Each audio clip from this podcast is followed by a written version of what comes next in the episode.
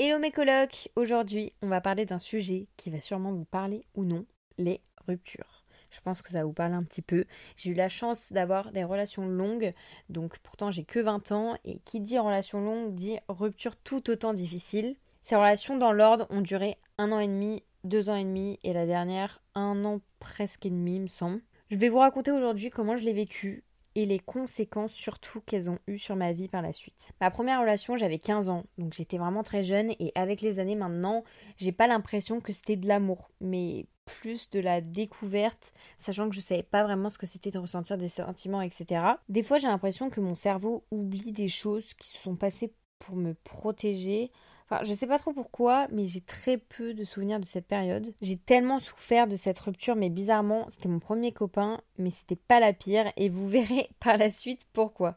Avec ce premier garçon, on va l'appeler Léo, je vais mettre des prénoms à chaque garçon parce que sinon on va jamais s'en sortir. On s'aimait énormément, mais c'était plus de la passion que vraiment de l'amour. Il n'y avait pas du tout de stabilité, on avait tous les deux de gros caractères et quand t'es jeune, forcément, tu sais pas doser. Je parle en termes de crise, quand on s'embrouillait, ça partait dans les tours, impossible de se calmer des deux côtés et il y avait surtout des vengeances. Et après, je sais qu'on s'aimait à la folie. Enfin, en fait, je sais pas si on s'aimait à la folie, mais il y avait de la passion, ça c'est sûr et certain. Comme dans presque chacune de mes relations, ce garçon m'a trompé en embrassant une autre fille à une soirée. Donc avec du recul, j'en veux plus car on avait 15 ans et je pense que c'était aussi beaucoup d'inconscience sachant que lui aussi c'était sa première relation amoureuse et puis quand t'as 15 ans tu te rends vraiment pas compte de ce que tu fais. J'ai beaucoup souffert et je me suis remise avec lui un mois après. Oui oui été très amoureuse de lui, enfin en tout cas je croyais et finalement, quelques mois après, c'est moi qui ai été attirée par un autre garçon. Alors, j'ai décidé d'arrêter avec lui et il s'est mis avec une pote à moi, MDR d'ailleurs. J'en ai parlé dans l'épisode Les dures lois de l'amitié si vous voulez savoir un peu l'histoire. Mais même en étant attirée par un autre garçon et après je me suis mis en couple avec le deuxième garçon, j'ai énormément souffert du fait qu'il se soit mis avec mon amie parce que je les voyais tous les jours s'embrasser devant moi au lycée et euh, elle m'avait menti. Enfin bref, écoutez euh, l'épisode si ça vous intéresse. Mais voilà, c'était très compliqué pour moi. Je me mets alors avec ce deuxième garçon auquel j'avais été attirée. On va l'appeler Hugo. Je dis juste des prénoms pour que vous puissiez un peu vous repérer. Donc c'était sa première relation pour lui et on avait alors 16 ans et demi. Ça a été pour moi ma première relation vraiment stable et je pense pour moi, pour moi c'était mon vrai premier amour. Hugo, je l'aimais comme j'avais jamais vraiment aimé auparavant.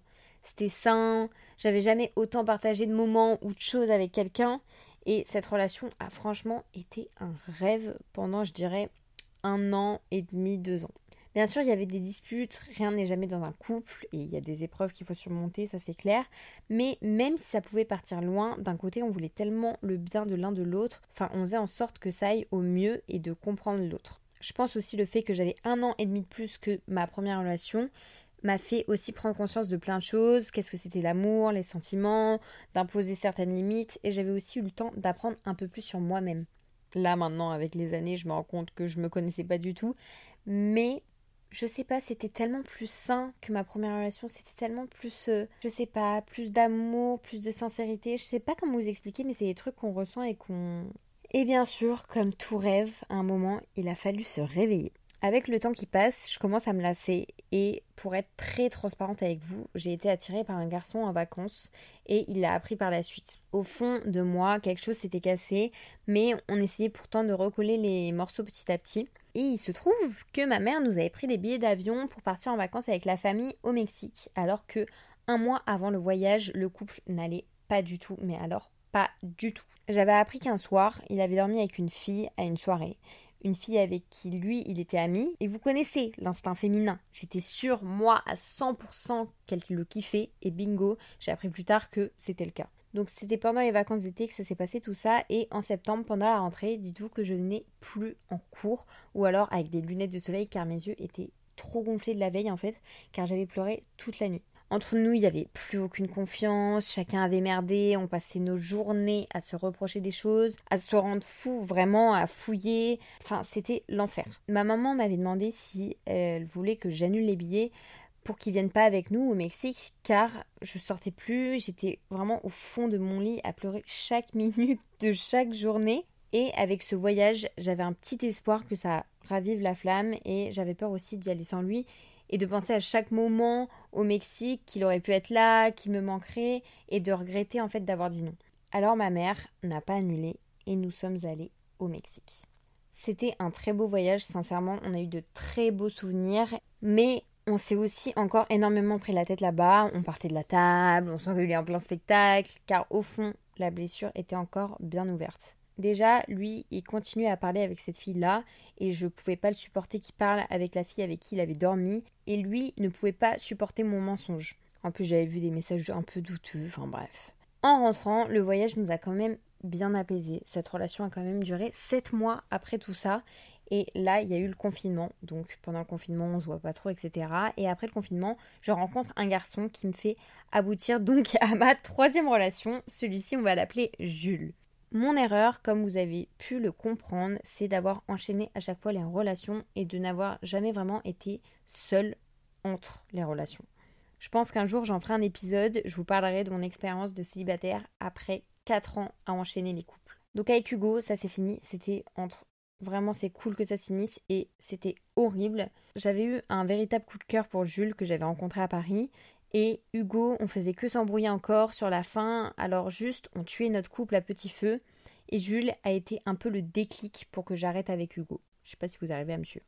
En vrai, c'était trop mignon qu'on s'est quitté parce qu'on s'est quitté en câlin, en se disant je t'aime. Parce qu'au fond, on sait qu'on était le premier amour de moi comme de lui. Alors c'était dur de quitter deux ans et demi de nos vies, mais notre maturité a fait que les blessures n'arrivaient définitivement pas à se refermer. Je pense que si je l'avais rencontré plus tard, ça aurait sûrement marché. La vie, elle a fait autrement, mais ça restera toujours quelqu'un de très important pour moi. J'enchaîne alors très vite avec Jules. Pour Jules, c'était sa première relation, comme mes deux dernières finalement. Je sais pas pourquoi, je tombais toujours sur des garçons qui n'étaient jamais tombés amoureux auparavant. Et cette relation a été un peu compliquée au début, puisque comme lui ne connaissait pas l'amour, alors j'avais l'impression de devoir lui apprendre comment prendre soin de quelqu'un, ou de tout simplement comment il pouvait me montrer son amour, ou juste me montrer qu'il était là pour moi. Comme lui, ça n'avait pas beaucoup d'importance l'amour parce qu'il n'avait jamais connu ça. Pour moi, être en couple avec lui, c'était important et pour lui, pas trop. Donc du coup, il y avait grave un déséquilibre. Et après quelques mois de relation, as always, ce garçon a vu une fille dans mon dos et a envoyé des messages un peu douteux, pas très cool pour moi, à une fille de son lycée. Bon, je vais pas l'afficher, mais franchement, c'était pas facile pour moi.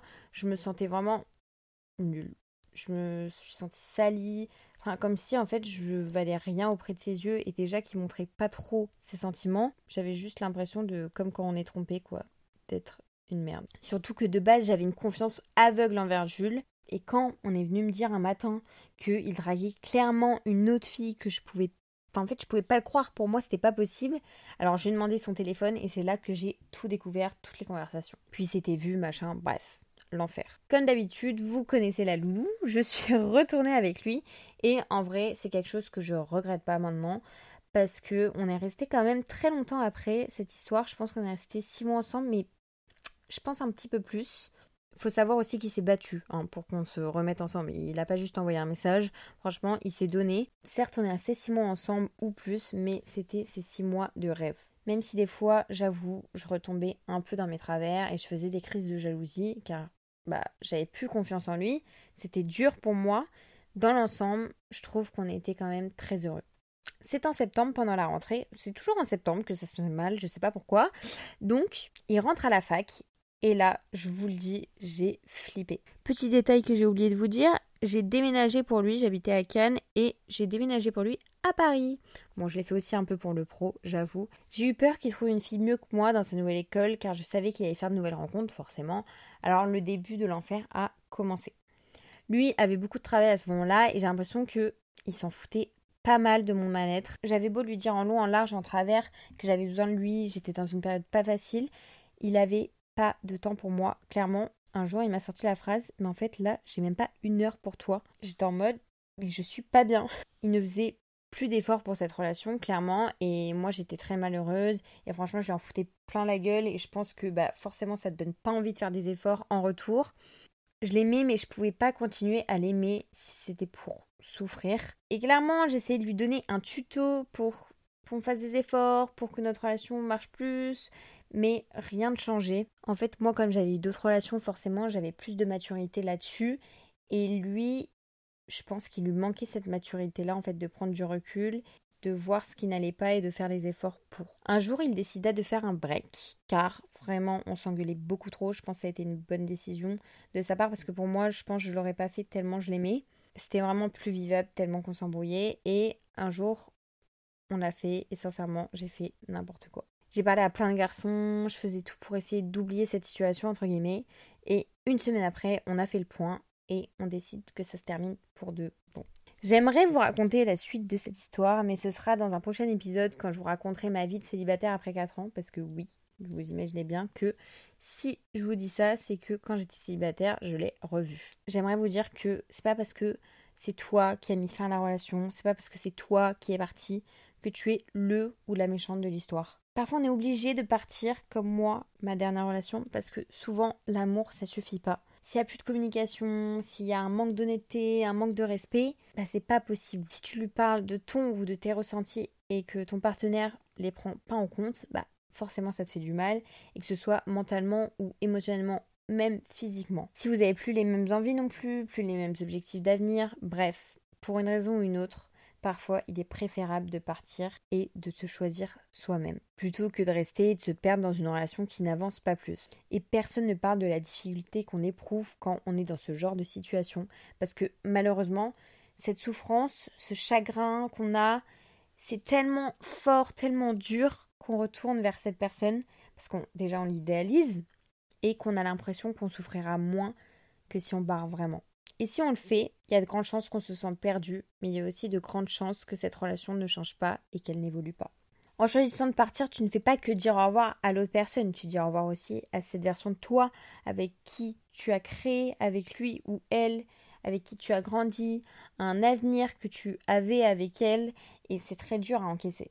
Les gens qui partent souvent, c'est eux qui sont vus comme les méchants de l'histoire parce qu'ils ont l'apparence de briser la relation, alors que souvent la relation était brisée depuis bien longtemps, et quand tu essayes des dizaines de fois à recoller les morceaux et que ça marche pas, bah, il faut savoir prendre cette dure décision.